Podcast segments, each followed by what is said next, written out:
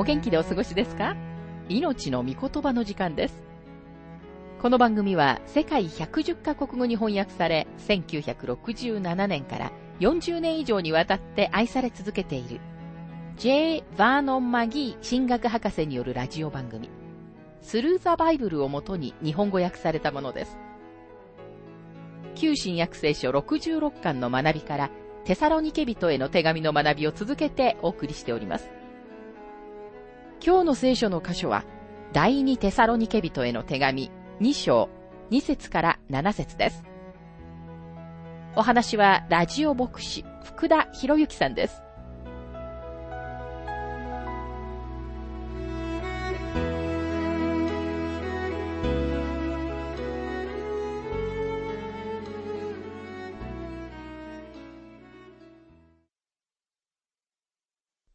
第二テサロニケ2章の学びをしていますが、2節霊によってでも、あるいは言葉によってでも、あるいは私たちから出たかのような手紙によってでも、主の日がすでに来たかのように言われるのを聞いて、すぐに落ち着きを失ったり、心を騒がせたりしないでください。主の日は、教会には何の関係もありません。景挙の後、キリストの時代、あるいは恵みの時代が終わり、主の日が始まるのです。主の日は、旧約聖書の中でしばしば言及されている主題です。ところが、景挙は言及されていません。主の日は夜から始まります。いわゆるは主の日は暗闇であって光ではないと教えています。主の日は裁きの時です。主の日はすべてのヘブルの一日が始まるのと同じように夜から始まるのです。またここには言葉によってでも、あるいは手紙によってでもと書かれていますが、明らかに誰かがすでに主の日が来たという手紙、あるいはデタラメな情報を伝えていたのです。どの時代であっても、私たちこそは主から直接の情報を得ているのだと考えているように思われるグループの人たちがいつでも存在するのは興味深いことです。彼らは自分たちは神様の御言葉を学ぶ必要がないと思っています。彼らは自分たちは夢や幻や特別な啓示で直接情報を得るのだと空想しています。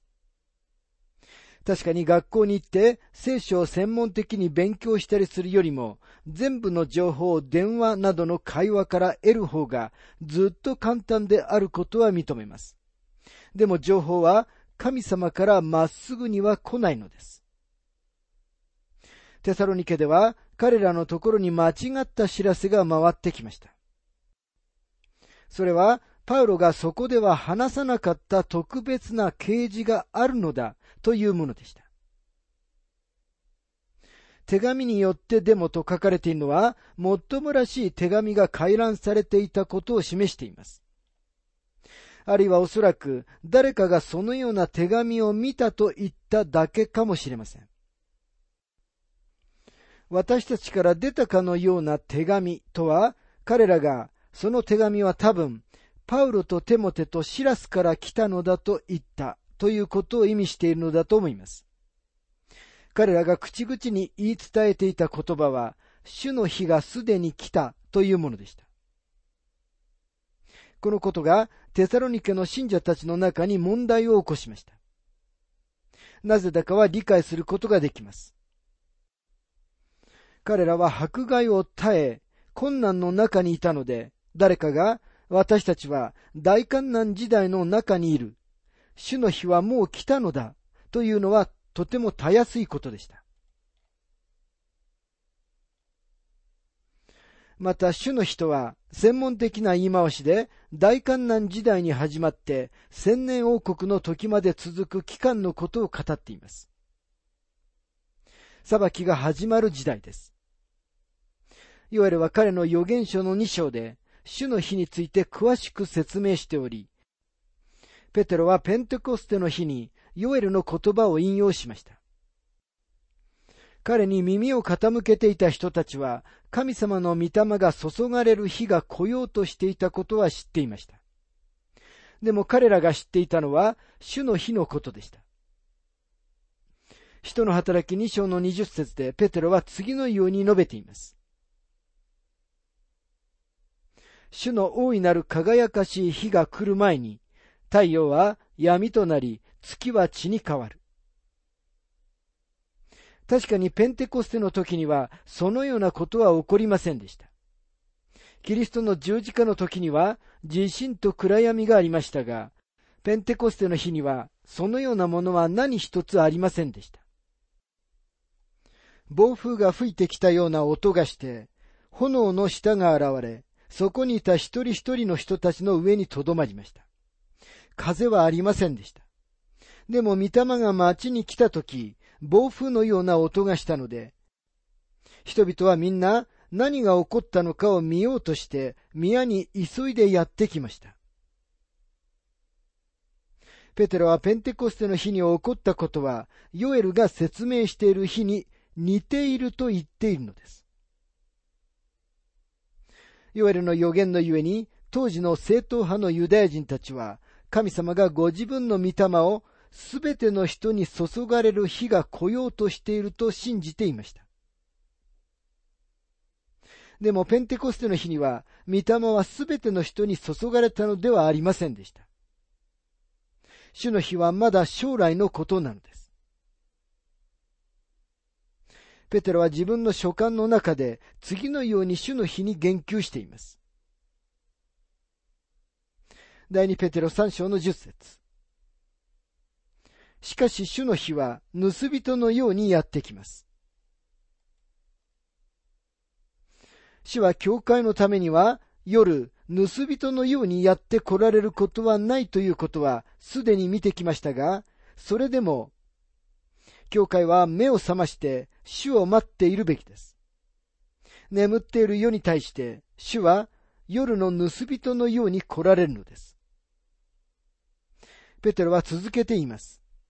第二ペテロ三章の十節しかし主の日は盗人のようにやってきます。主は教会のために夜、盗人のようにやって来られることはないということはすでに見てきましたが、それでも、教会は目を覚まして主を待っているべきです。眠っている世に対して、主は夜の盗人のように来られるのです。ペテロは続けて言います。第二ペテロ三章の十節しかし主の日は盗人のようにやってきます。その日には天は大きな響きを立てて消え失せ、天の万象は焼けて崩れ去り、地と地のいろいろな技は焼き尽くされます。しかしこのことはペンテコステの日には起こりませんでした。主の日が教会には関係がないということを示すもう一つの聖書の歌詞は、目次録6章の17節です。そこにはこのように書かれています。見怒りの大いなる日が来たのだ。誰がそれに耐えられよう？これは教会のためではありません。ですから教会は主の裁きの日ではなく、教会を敬挙してくださるために来られる主を待ち望むべきです。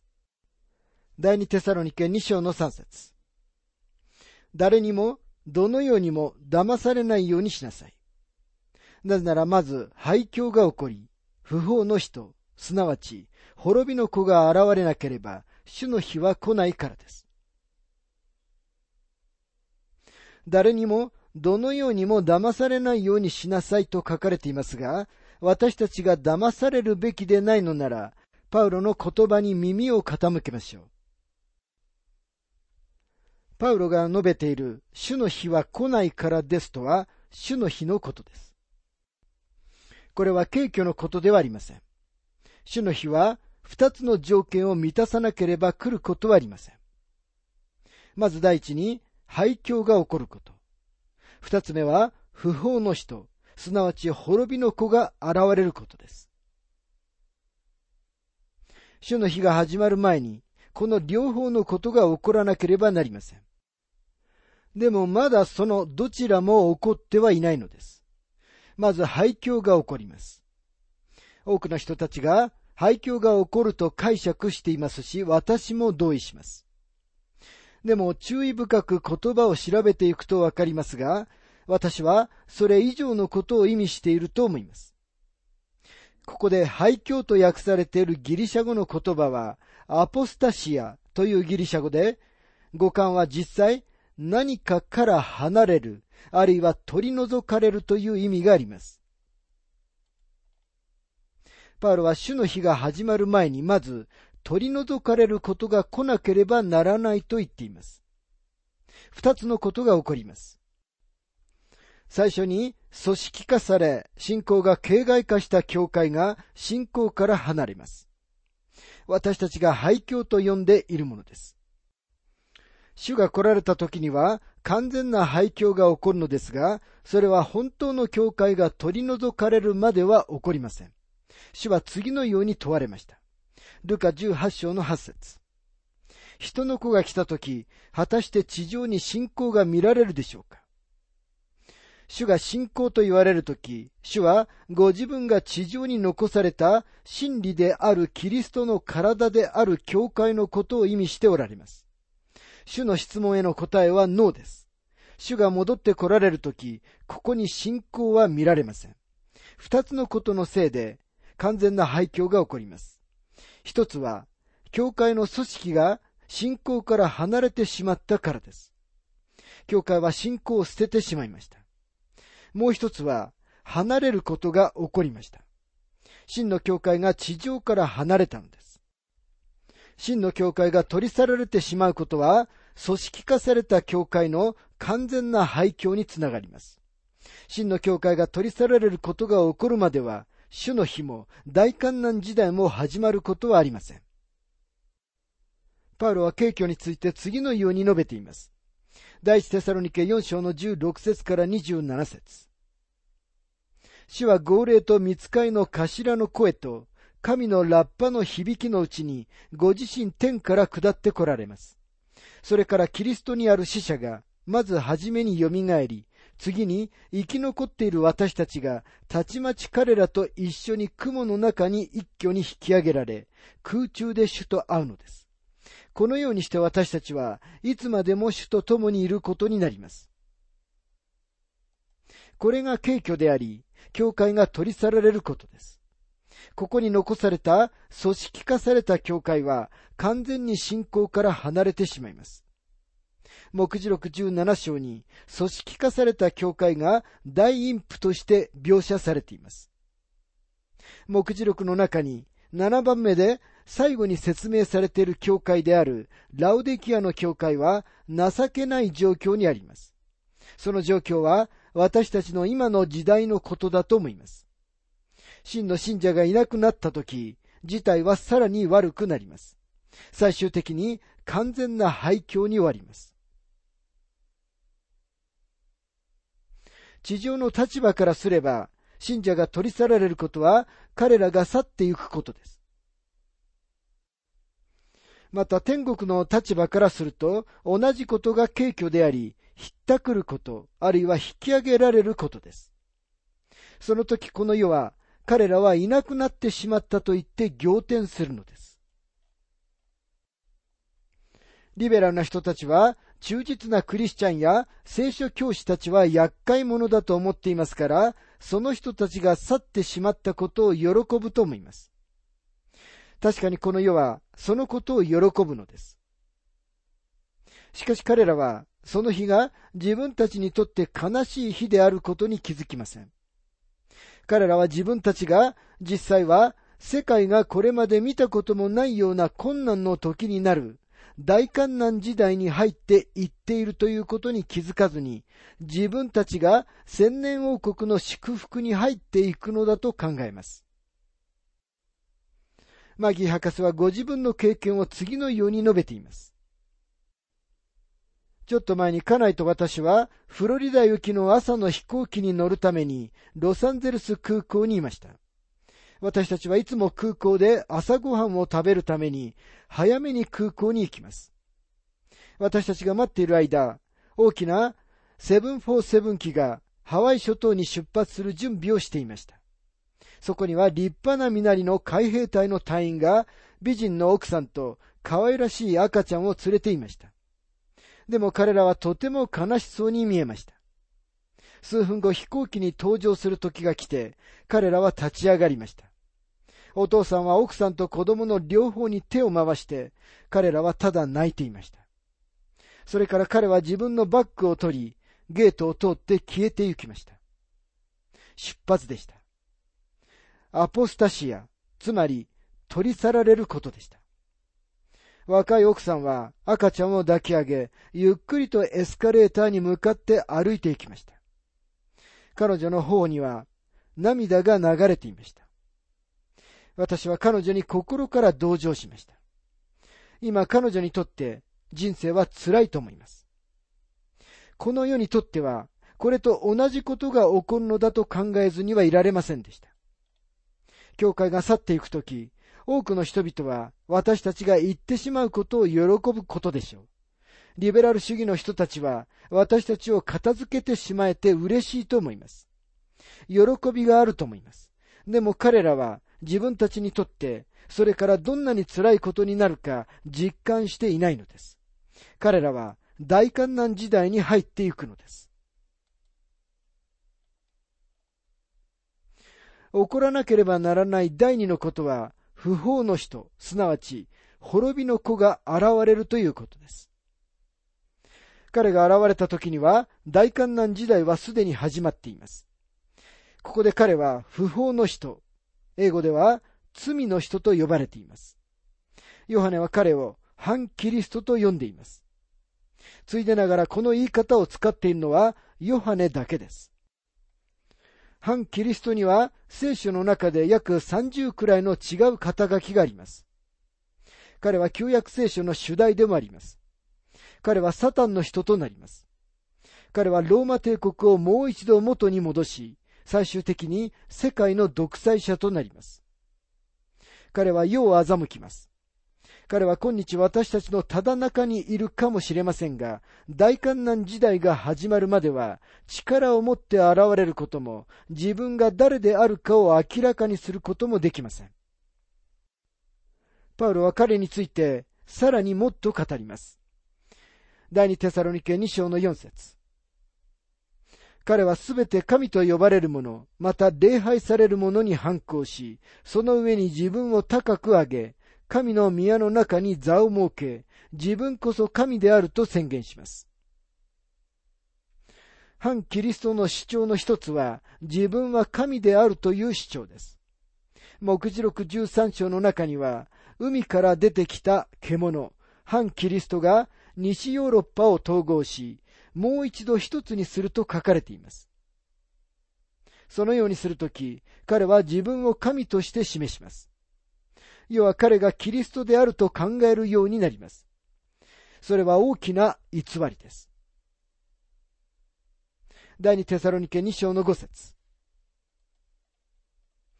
私がまだあなた方のところにいたとき、これらのことをよく話しておいたのを思い出しませんか？パウロはこのようなことを話すことをためらいませんでした。牧師はこのような話題にとどまってはいけないという人たちがいます。でもパウロはとどまりました。パウロは確かに私があなた方のところにいたときに反キリストのことをあなた方に話しましたよと言っています。第二テサロニケ2章の6節あなた方が知っている通り、彼がその定められた時に現れるようにと、今引き止めているものがあるのです。この世の悪を引き止めることができるのは何でしょうか？私の知っているそのようにできる唯一のお方は精霊です。政府にはできません。政府は悪を引き止めてはいません。あのローマ帝国にもできませんでした。ローマ帝国自体が悪の力でした。7節不法の秘密はすでに働いています。しかし今は引き止めるものがあって、自分が取り除かれる時まで引き止めているのです。不法の秘密とありますが、すでにそれは、パウロの時代に働き始めていました。そして続けて働いています。主イエスはマタイの福音書13章で、今日の世界の状態を明らかにする例えをされました。これは天の御国の奥義であり、この奥義が今日の世の状態と世にある教会の状態を説明しています。神様の御言葉が世の畑にまかれていますが、敵が来て毒麦をまいて行きました。毒麦と麦は一緒に育ちます。今日神様の御言葉と不法とが一緒に成長しています。世はもっと悪くなっていますが、同時にある意味で世は良くなっています。なぜなら世の歴史の中で今までにないほど神様の御言葉が述べ伝えられているからです。ドアは開かれ、御言葉は成長し、麦も成長しています。でも同時に毒麦も成長しているのです。また不法も続けてもっと悪くなってきていますが、精霊はこの時代にサタンが行けるところまで行くようにはさせられません。精霊が取り去られるとき、瓶から蓋を取るようなもので、その時には不法という液体が世界中に注ぎ出されます。いつ精霊が取り去られるのでしょうか？それは教会と一緒に取り去られるのです。精霊は大観難の時代には世におられないのでしょうか？おられます。精霊はペンテコステの前には世におられなかったのでしょうか？いいえ、確かにおられました。精霊は旧約聖書の時代にもおられましたが、別の任務を負っておられたんです。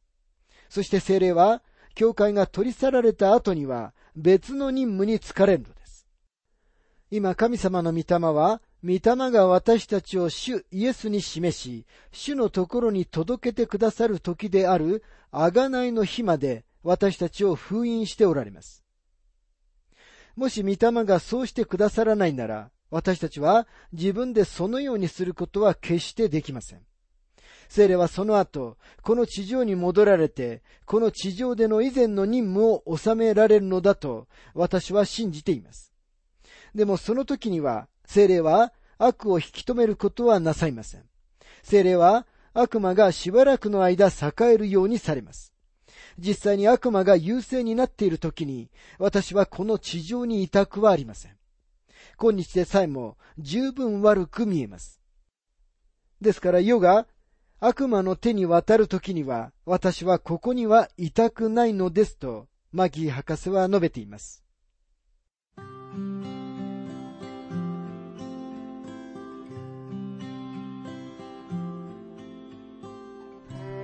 命の御言葉お楽しみいただけましたでしょうか？今回は主の日が敬虚に続くというテーマで第二テサロニケ人への手紙2章2節から7節をお届けしました。お話はラジオ牧師福田博之さんでした。なお、番組ではあなたからのご意見、ご感想、また聖書に関するご質問をお待ちしております。